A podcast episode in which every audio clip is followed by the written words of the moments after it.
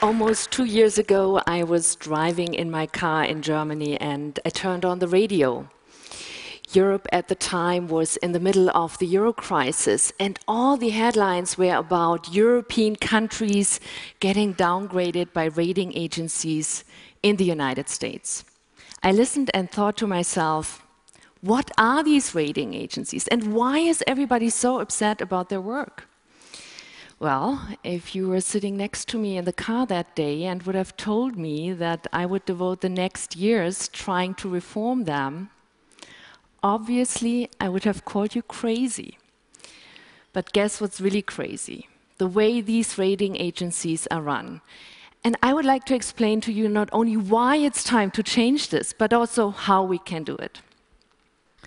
So let me tell you a little bit about what rating agencies really do as you would read a car magazine before purchasing a new car, or taking a look at a product review before deciding which kind of tablet or phone to get, investors are reading ratings before they decide in which kind of product they're investing their money.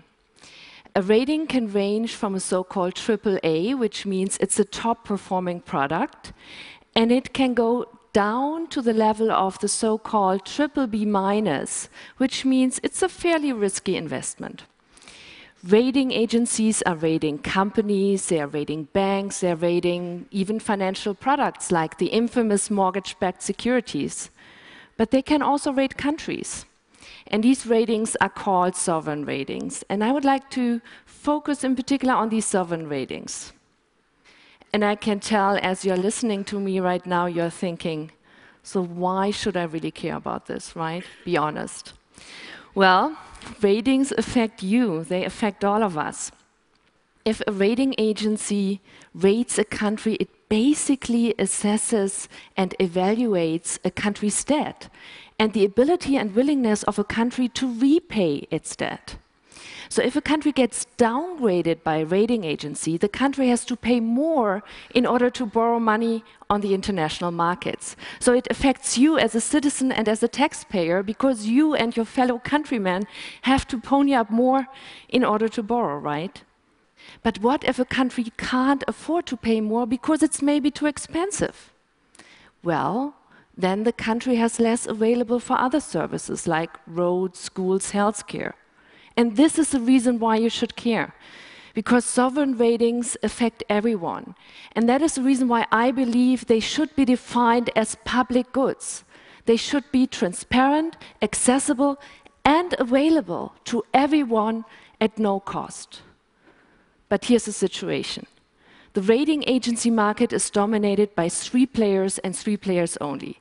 Standard & Poor's, Moody's, and Fitch. And we know whenever there is a market concentration, there is really no competition, right? There is no incentive to improve the quality of your product. And let's face it, the credit rating agencies have contributed, putting the global economy on the brink. And yet they have to change the way they operate. The second point, would you really buy a car just based on the advice of the dealer? Obviously not, right? That would be irresponsible. But that's actually what's going on in the rating agency sector every single day. The customers of these rating agencies, like countries or companies, they are paying for their own ratings, and obviously this is creating a conflict of interest. The third point is, the rating agencies are not really telling us how they are coming up with their ratings. But in this day and age, you can't even sell a candy bar without listing everything that's inside. But for ratings, a crucial element of our economy, we really do not know what all the different ingredients are. We are allowing the rating agencies to be intransparent about their work, and we need to change this. I think there is no doubt that the sector needs a complete overhaul, not just a trimming at the margins. I think it's time for a bold move. I think it's time to upgrade the system. And this is why we at the Bertelsmann Foundation have invested a lot of time and efforts thinking about an alternative for the sector. And we have developed the first model for a non-profit rating agency for sovereign risk. and we call it by its acronym INCRA. INCRA would make a difference to the current system by adding another non-profit player to the mix. It would be based on a non-profit model that would be based on a sustainable endowment. The endowment would create income that would allow us to run the operation, to run the rating agency. And it would also allow us to make our ratings publicly available. But this is not enough to make a difference, right? INCRA would also be based on a very, very clear governance structure that would avoid any conflict of interest, and it would include many stakeholders from the society. INCRA would not only be a European or an American rating agency, it would be a truly international one, in which in particular the emerging economies would have an equal interest, voice and representation. The second big difference that INCRA would make is that it would base its sovereign risk assessment on a broader set of indicators. Think about it that way if we conduct a sovereign rating, we basically take a look at the economic soil of a country, its macroeconomic fundamentals. But we also have to ask the question, who is cultivating the economic soil of a country, right? Well, a country has many gardeners, and one of them is the government. So we have to ask the question, how is a country governed? How is it managed? And this is the reason why we have developed what we call forward-looking indicators. These are indicators that give you a much better read about the socio-economic development of a country.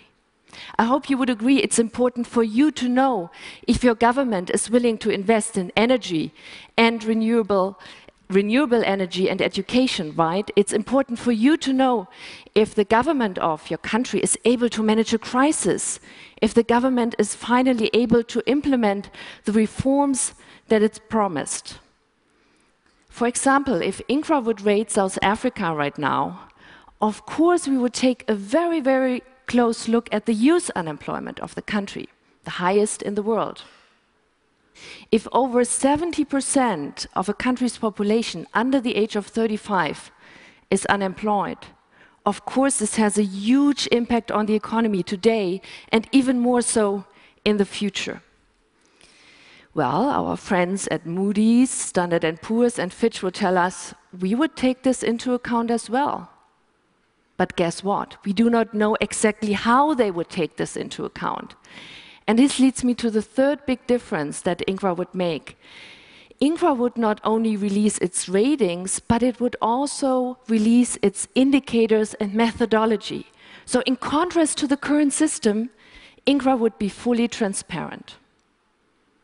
So in a nutshell, INCRA would offer an alternative to the current system of the big three rating agencies by adding a new non-profit player to the mix that would increase the competition, it would increase the transparency of the sector, and it would also increase the quality.